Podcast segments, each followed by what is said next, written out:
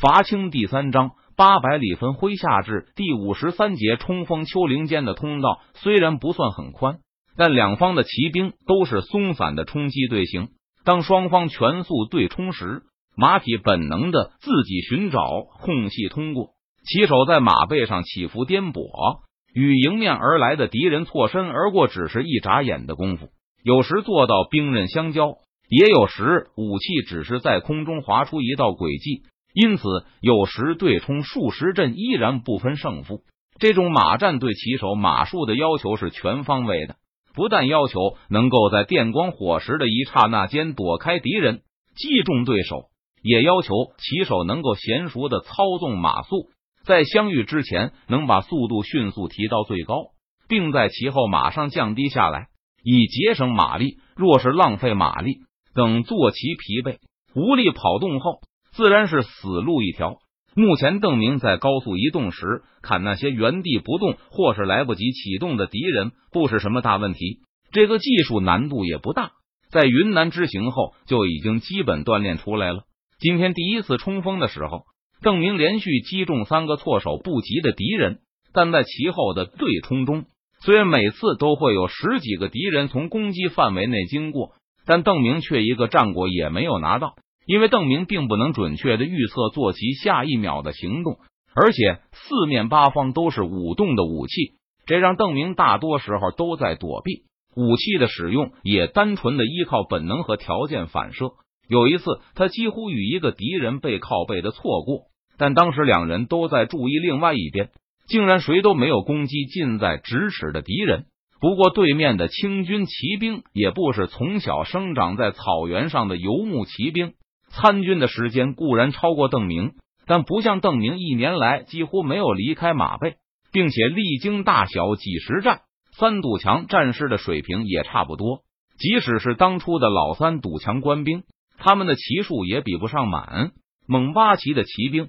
现在岁数大了，身手也有些退步，而新加入的骑手经历的战阵还不如邓明多。如果不是明军士气高涨。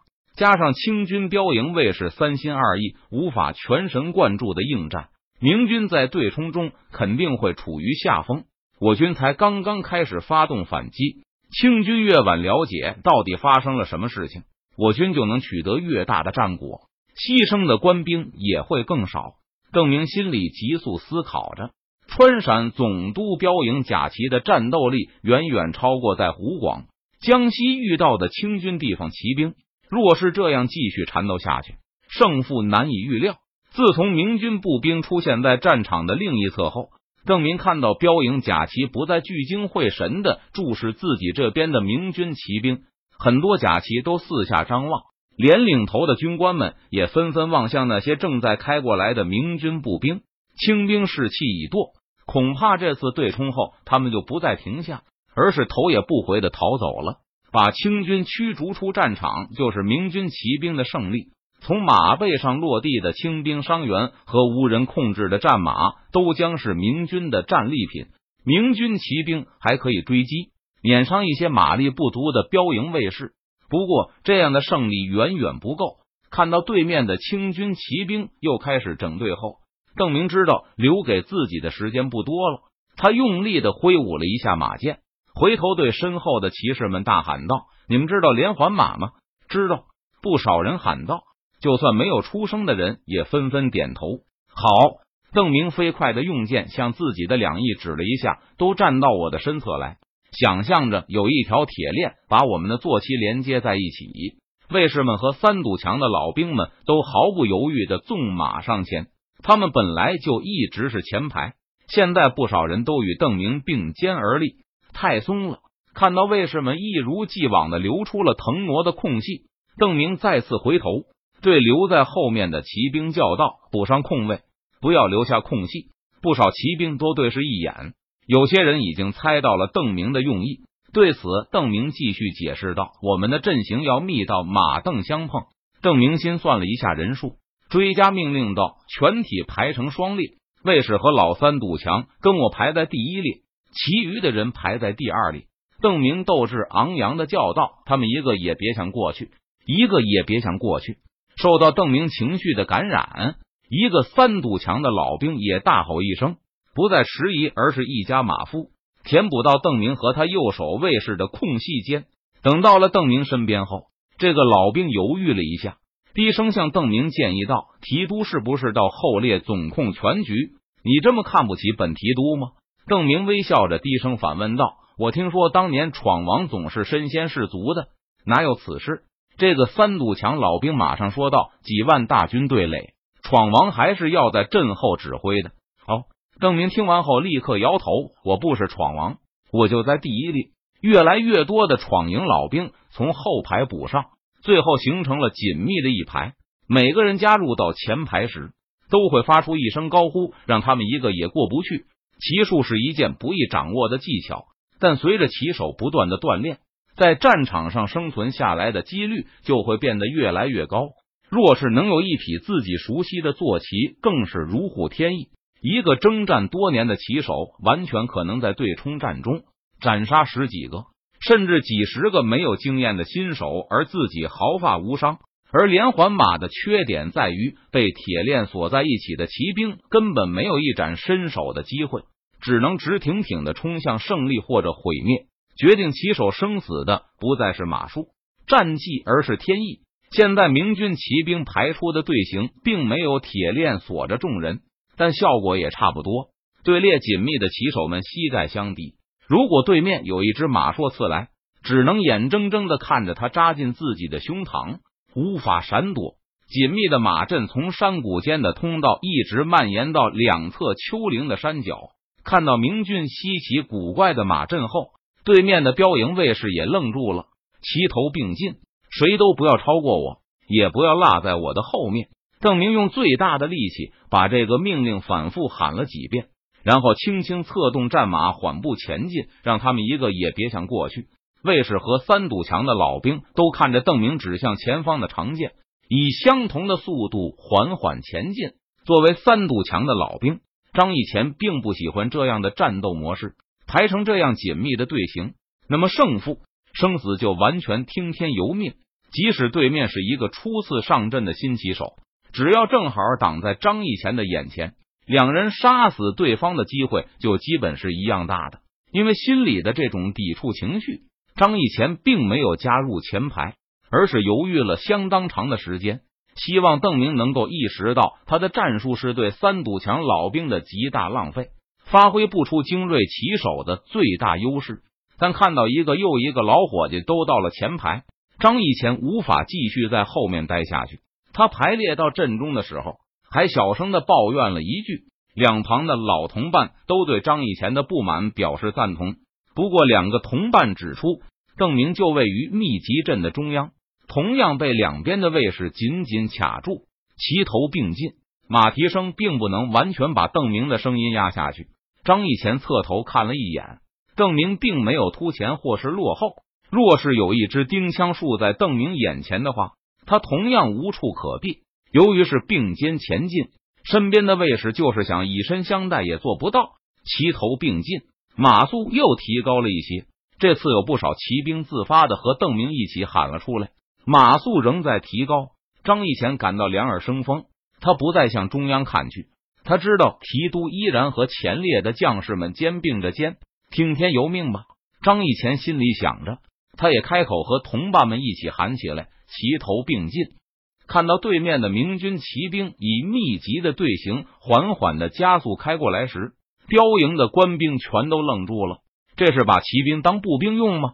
标营千总的第一个念头就是，对方的指挥官根本不知兵，更不懂得骑兵的宝贵价值。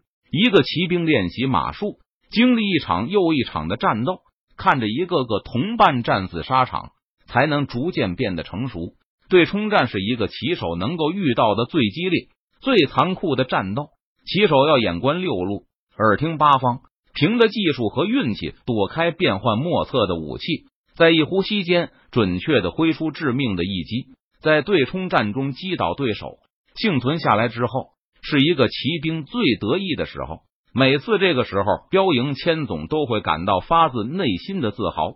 对面的明军提速并不快，他们已经跑过两军之间超过四分之一的距离了，但还仅仅是慢跑而已。而在正常情况下，这时已经快要进入冲刺阶段，以便在两军的中线位置达到最高马速。不过清军这边已经完全看呆了，没有顾得上加速。标营千总显得茫然不知所措。对方以如此密集的队形冲过来，自己一方不可能有人能从这样的队形中穿过去。不管能不能杀死对面的敌人，自己已经是死定了。如果把马速提高到最快去对冲的话，更是不可避免与敌人的骑兵对撞。无论敌我双方都无法闪避。我们是骑兵，不是步兵，不能以密集阵型对垒，这是自杀。在这一瞬间，标营卫士们几乎想朝着明军的骑兵指挥官高声叫喊。不管清军这边如何反应，不管他们是否和明军一样摆出密集阵型，只要对冲就是猛烈相撞，齐头并进。郑明又用力的喊了一声。随着马速越来越快，他唯恐战线会出现破裂，让清军能够从缺口冲过去脱离战场。几乎整个第一排的明军骑兵同时发出相同的怒吼声，他们努力控制着坐骑，用余光扫视着左右的同伴，保证自己不超出太多，或是落后半个马位以上。眼看敌兵越来越近，好像完全没有避让的姿态。张义前已经完全顾不上再看周围的情况，他一边大吼着，一边把长枪全力向马前伸出，左右都是自己的同伴，除了正前方。武器再也不需要指向其他任何地方了。所有的明军骑兵都是一个姿势，一个个从马背上躬身而起，努力伸长着手臂，把刀枪剑戟向前探去。远处的清军越来越近，依旧没有避让的姿态。张义前估算着方向，觉得前面这个敌人大概会撞上自己。对方手里拿着一根长长的钉枪，只要敌人原地不动的把长枪伸出来。张义前就会一头撞上去，撞死在那只锋利的枪尖上。关闭我不是孬种，两侧的同伴都没有丝毫减速的意思。张义前心里这样想着，他一边发出更大的吼声，一边不停的提及马腹，让自己不落于人后。到时候把眼一闭，已经打定主意闷头撞上去的张义前，瞬间冒出一连串的念头：不管我怎么样，这个狗达子是死定了。说不定我还能捡一条命呢。明军已经跑过了中线，但速度只提高到正常最高速度的三分之二左右。不，我要睁着眼，我要亲眼看着达子的枪是怎么扎中我的。齐头并进，张义前又跟着同伴发出一声喊叫，双目紧盯正对面的那个敌兵。对方在原地平端着长枪。张义前最后估算了一下对方武器的长度，觉得和自己的枪差不多。很难说谁先刺中谁，不过这也不会有啥大的分别。在根本无法避让的情况下，拿着长枪的骑兵无法阻止拿匕首的敌兵用最后的一口气与自己同归于尽。呀呀呀呀！张义前发出最后的怒吼声，几乎所有的明军骑兵都怒吼着继续提高速度，邓提督都跟着一起冲了。同伴们没有一个减速的。这个时候，要是自己率先减速。以后还能做人吗？整排的明军向一堵墙迎面压过来，所有的武器都从马前伸出，就像是一排锋利的狼牙，只要被撞上就必死无疑。几个前排的标营卫士铁青着脸，拨转马头向后避让。疯了，疯了！更多的标营卫士口中喃喃说道：“现在所有的标营甲骑都很清楚，对方的指挥官确实对骑兵战术一窍不通，杀！”张义前眼睛已经红了，紧盯着那势必要取自己性命的敌兵，还有他手中的长杆钉枪。此时，在他眼里已经没有其他任何东西。我要睁着眼。张义前打定了主意，圆睁着双目，马速已经提到最高，但他还在不停的踢打坐骑。就在这时，张义前突然看到对面平端着的钉枪向地下一斜，不再正正的冲着自己。怎么？不等张义前明白过来，正对着他的那个标营骑兵已经扔下钉枪，双手持枪，以飞快的速度拨转马头，全力提高马速，想从这面撞过来的墙壁前逃开。正前方的敌兵转身逃开，让邓明已经绷紧到极点的神经突然为之一松。在冲刺的最后时刻，他大脑中已经一片空白，再没有任何战术和技巧可言。虽然邓明是个坚定的无神论者，但片刻前也只剩下一件事可做，那就是向所有的神佛祈祷，同时机械一般的继续催促坐骑冲上前去。本来持着利刃相对而立的敌人，突然拨转马头，露出后背。证明已经僵住的目光，终于可以移动一下，重新观察到前方的敌情。几乎所有的标营卫士都调转马头，逃向明军步兵的方向。当急速压过来的墙壁撞击的最后一刻，明军排山倒海的气势，把最后几个避让不及的标营骑兵从梦中惊醒。他们的第一反应，并不是灌注气力于手中的武器，与明军以命换命。而是发出垂死的绝望喊叫。这些清军的坐骑比他们的主人反应更为迅速，在骑手因为惊骇而失去控制的时候，眼看就要被撞上的马匹纷纷自发转身躲避，或是向两侧的陡坡峭壁跳跃，以躲开全速冲过来的上百奔马。标营卫士争先恐后的奔逃躲避，几百骑兵拉出了上百米的队伍，滚滚向西而去。在这条长长的骑兵纵队之后，两排气势如虹的追兵紧追不舍。又是一个右拐道，张义前自觉的稍稍减慢了一点速度，右面的同伴减速减的比他还要多，而左面的同伴则纷纷加速。队列扫过一个不大的扇面，然后再次恢复了统一的速度，继续向前追赶。不时有清军的骑兵被明军的横列追上。转眼之间，这个敌人就会被刺，五件武器同时刺中，掉下马去，被无数马蹄踏过，而失去主人的那些敌军马匹则继续向前跑，被明军的阵列驱赶着向前。有几个标营卫士，正是因为被这些后来居上的空安精马冲撞阻挡，才被明军追上刺落。张义前看到前面的一个标营骑兵已经跑得连头盔都掉了。对方体魄强壮，四肢粗壮有力，再加上逃亡中表现出来的精湛马术，张义前估计他一定是个对冲战中的有力敌手。但现在这个敌人只能亡命奔逃，不时扭头望过来的目光中满是惶急和恐惧。这个标营甲骑每次回头一瞥，都能看到整排的明军紧紧跟在身后，无数把锋利的武器在他们手中晃动。这绝不是一个人单枪匹马能够抗衡的，回头应战定然是死路无疑。而追在背后的张义前，看这个逃亡的标营甲骑的目光也与看死人无异。无论他如何闪转腾挪，他背后始终晃动着众多的兵器。张义前下了判断，这个标营卫士终究难逃一死。或许他能从某个明军的枪下闪过，但不可能逃过一百名明军骑兵的刀枪。与左右的同伴齐头并进，张义前突然生出一种与以往迥然不同的感觉。以前对冲战时，虽然大家一起冲杀，但在战场上，骑兵永远是孤独的，每个同伴都正在鬼门关前挣扎，不会有人有功夫看你一眼。张义前也是一样，每一次错阵而过时，他都没有心思去观察其他的同伴，伴随着他的只有自己的马术和战绩。对冲一次接着一次，直到有一方不知败北。如果张义前不幸被击落下马，可能一直到这场战役结束，都不会有同伴发现他已经不在人世了。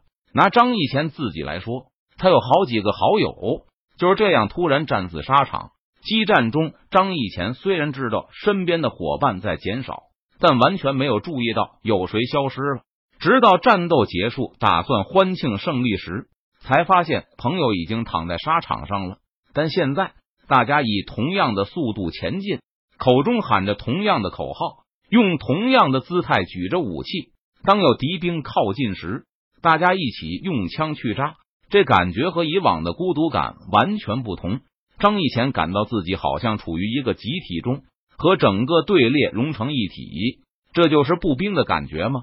张义前心里突然蹦出这样一个念头。但随即又否定了他。不，这应该就是连环马的感觉。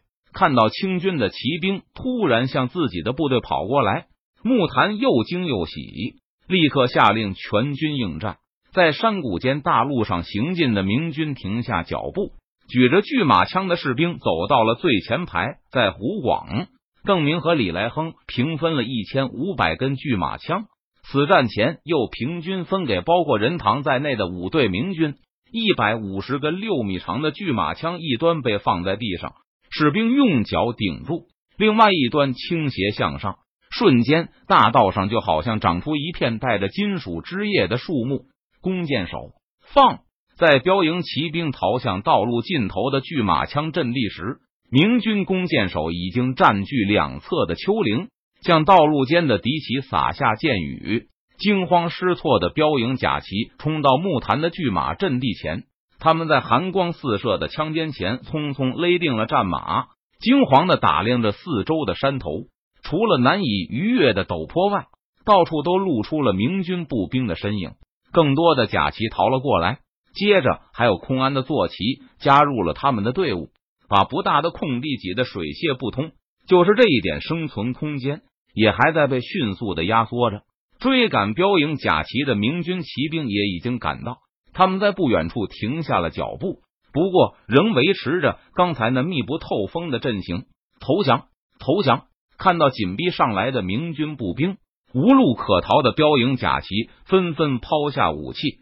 俘虏说：“李国英的标营分兵两路，一路沿江跑去，应该向着赵千户那里去了。走中间的这批人已经被我们全歼了。”木坛脸上全是掩饰不住的兴奋。明军骑兵把中路的标营甲骑打得士气全无。作为川陕总督的精锐。他们甚至不等明军开始劝降，就开始缴械。不少军官还把李国英的军事部署招了出来。邓明得知，正像明军所希望的那样，发现到明军呈扇形撤退后，清军也分散开，全面追击。除了标营甲旗以外，张勇和王进宝也带着亲兵走沿江的那一条路。就是说，赵千户那里压力很大。邓明马上打定了主意，我先和三堵墙去增援赵千户，正好可以打在北路清军的后背上。你带兵沿着来路打回去，等我和赵千户打垮了张勇他们，就再回中路增援你。遵命。提督木坛大声应是。至于周开荒的行动，邓明让木坛和周开荒自行判断。若是中路有压力，就并肩反击。若是异常轻松，也可以视情况增援两翼。向南追击的是王明德等人，和中路的敌人一样，都是李国英从甘陕等地调来重庆的部队。邓明知道，他们虽然人数不少，但他们的野战能力肯定不能与王进宝和张勇这二人相比。王进宝、张勇和赵良栋一样，都是洪承畴指明要参与西南之战的进攻型将领。任何能够得到洪承畴重视的将领，当然也会得到邓明更多的重视。除了战斗力这个原因以外，邓明决定先攻击北路敌人还有一个理由，那就是张勇和王进宝是沿着长江进攻。目前明军的水师已经撤出战场，可能很久之后才能放下贵州百姓返回。这些清军部队若是交战不利，有可能在清军水师的协助下撤回大营。而向南进攻的清军则不同，就算给他们更多的反应时间，他们也没有机会结营固守，然后通过长江上的船只逃走。既然如此，邓明当然优先攻击更有机会逃脱的北路清军。下完命令后，邓明就带着骑兵北上。等见到了李国英的标营卫士，我们就再来一次连环马。邓明对周围的骑兵们说道：“好！”大家都齐声响应。此时，邓明还不知道，他刚刚急中生智想出来的权宜之计，正是他的前世近代骑兵所采用的强势冲锋。而把近代骑兵拴在一起的，不是统帅的个人魅力或是铁链，而是比连环马的铁链更坚不可摧的军纪。任何不如近代军队勇敢的骑兵，在强势冲锋前都不堪一击，而遇到更勇敢的敌人时，近代军队也可以与敌骑同归于尽，正如拿破仑所说：“一个马穆鲁克可以击败三个法国骑兵，但一百个法国骑兵可以击败一千个马穆鲁克。”近代骑兵出现后，虽然游牧骑兵依旧在个人马术上远远胜出，却再也无法击败农耕民族的骑兵部队，甚至没有与之一战的勇气。而能挡住视死如归的近代骑兵强势冲锋的，也只有同样拥有钢铁意志的近代步兵了。